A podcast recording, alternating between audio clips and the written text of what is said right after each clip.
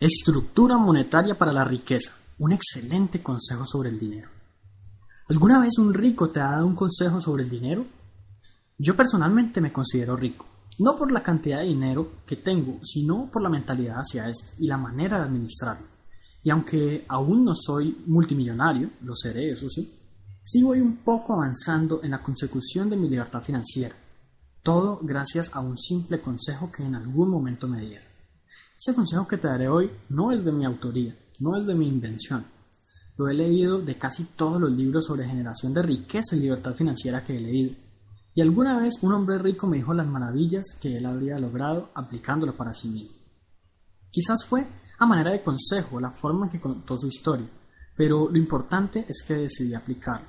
Y funciona muy bien, siempre funciona. ¿Preparado? La verdad es que no es nada del otro mundo, y por su misma simplicidad muchos fracasan al querer aplicarlo. Muchos otros ni siquiera lo aplican pensando que es una estupidez y que no los hará ricos o libres.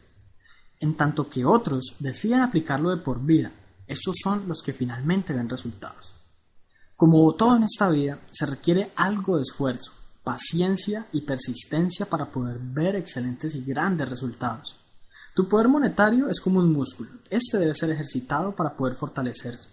Esto que publico hoy no es más que un ejercicio para tu músculo monetario, un pequeño y simple ejercicio que normalmente nadie utiliza de esta manera, por lo que para las personas el dinero nunca parece ser suficiente y parece acabarse luego de haber llegado sin importar la cantidad. Hablemos entonces sobre el consejo. Bien, no te de esperar mucho para saber cuál es el consejo como tal, así que aquí va. Todo consiste en administrar el dinero que te ingresa. El principio se basa en que cuando sabes administrar el dinero, este vendrá más y más conforme tus habilidades aumenten. Por lo tanto, todo el dinero que recibas, sin importar la cantidad, ojo, sin importar la cantidad, así es, no importa si es un dólar o menos, no importa si son mil dólares, no importa si son diez mil, lo vas a dividir en seis partes, seis partes de la siguiente manera. Un 10% para libertad financiera, 10% para educación, 10% para diversión, 10% para donaciones, 10% para proyectos a largo plazo y 50% para gastos generales. ¿Qué? ¿Que si me he vuelto loco? bueno, quizás no tanto. Parece descabellado pensar en que uno podría sobrevivir con el 50% del dinero que recibe. Aún más si lo que recibes no es realmente mucho o no es nada. Pero lo cierto es que si empiezas ahora, el dinero que vas gestionando cada vez será más abundante. A continuación te explicaré cada uno de los objetivos de los porcentajes expuestos. Pero antes, veamos las razones por las cuales esto funciona. Lo primero que hay que tener en cuenta es que somos seres de hábitos. Todo lo que aprendemos y dominamos en esta vida normalmente es el resultado de unos buenos hábitos al respecto. Cuando empiezas a administrar tu dinero, cada que lo recibas estarás creando un hábito, uno muy importante. La primera barrera que se encuentran muchas personas es la de inicialmente vivir con un 50% de su dinero.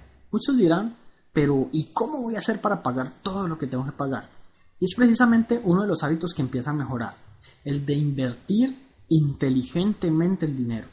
Cuando tenemos menos dinero, somos mucho más cautelosos. Además, el universo es de equilibrios, y cuando tenemos la mitad del dinero a la que estamos acostumbrados a manejar, normalmente todo se reorganizará para volver al estado inicial.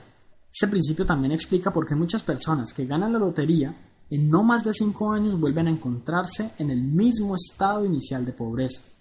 Porque tratamos siempre de mantener un equilibrio mental con base en nuestros patrones de comportamiento monetario y nuestro entorno. Así es, nuestro entorno. El caso es que las personas y situaciones alrededor nos afectan la manera de pensar respecto a casi todo. Se dice que no ganarás más que un 10% que las personas con las que te rodeas.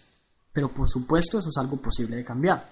Y ese consejo que te doy es el primer paso para lograr ese cambio. Vamos a ver ahora sí el porqué de esta división tan particular.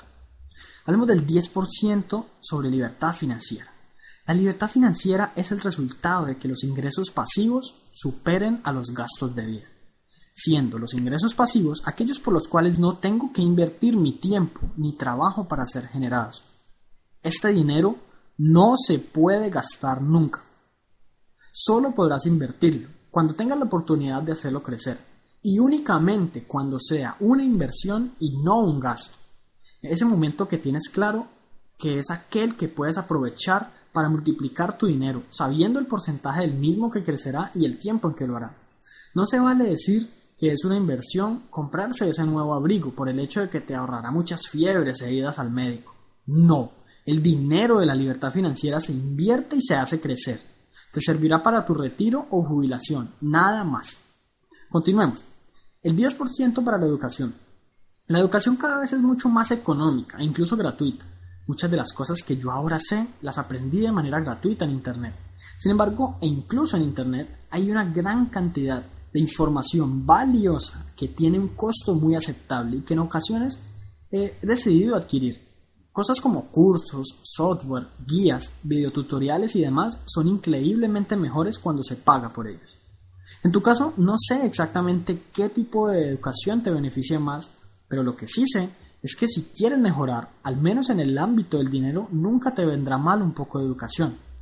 Y si también así lo deseas, en tu campo de acción hay mucho por aprender. 10% de diversión. Este es el peso que equilibra la balanza, es el que dictamina que debes gastarte todos los meses 10% de dinero en diversión. Así como lo oyes, es obligatorio gastarte ese dinero cada mes. Te recuerdo, no importa la cantidad, si son 50 centavos, intenta divertirte con ellos. Si son 100 dólares, no te sientas mal, diviértete. Normalmente este dinero es para darte gusto, no solo para juegos. Puedes darte una cena romántica, ir al casino, contratar masajistas, lo que sea.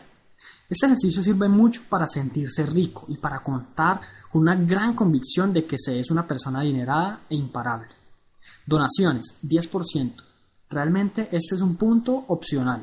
Pero no por eso vas a dejar de leerlo o escucharlo en este podcast. Muchos no creen en el poder de las donaciones. Lo cierto es que donar dinero es un ejercicio poderoso. Le demostramos al universo que tenemos suficiente y el universo nos dará mucho más de esa suficiencia y abundancia. Por otro lado, estaremos beneficiando a otros y rompiendo el paradigma de que los ricos son malos. Finalmente, no te diré a quién o a qué donarle dinero, pero la cantidad es a la que vas. Vas a hacer donaciones mensuales del 10% de tu dinero. Tú decides si es a los pobres, a la iglesia, a un amigo, a un familiar, a una organización o lo que sea. Está en ti la decisión. También puedes decidir no donar, pero realmente te recomiendo que lo hagas. Hablemos del 10% de proyectos a largo plazo. Esa también es una manera de complementar el pequeño 50% que dejamos para gastos. Con los proyectos a largo plazo tenemos la oportunidad de invertir en cosas como por ejemplo un automóvil, una casa, algún hobby o lo que sea. Normalmente esto es lo que te va a dar una mejor calidad de vida por encima de la subsistencia que te brindará tu 50%. Estos, estos proyectos perdón, deben ser pensados desde el punto de vista del estilo de vida y, por qué no, de generación de más dinero en ocasiones. Con esto eventualmente podrías abrir tu propio negocio o cosas similares. Hablemos entonces finalmente del 50% para gastos. En este caso creo que no hay mucho que explicar más que este dinero es el que te permitirá sobrevivir. Y como es obvio, en principio tendrás una vida más ajustada. Deberás renunciar a muchos deseos inmediatos y a lujos pequeños a los que posiblemente estés acostumbrado. No te comerás ese bocadillo en la mitad de la tarde simplemente porque tienes algo de dinero suelto. En esas pequeñas cantidades de dinero que se cuidan está la riqueza. Ten mucho cuidado. Finalmente es importante que te comprometas a hacer crecer tu dinero. Recuerda que mientras más seas capaz de, administrar, más tendrás. Créeme y prueba este consejo al menos por un tiempo interesante, como seis meses o un año. Verás que los resultados son simplemente alucinantes.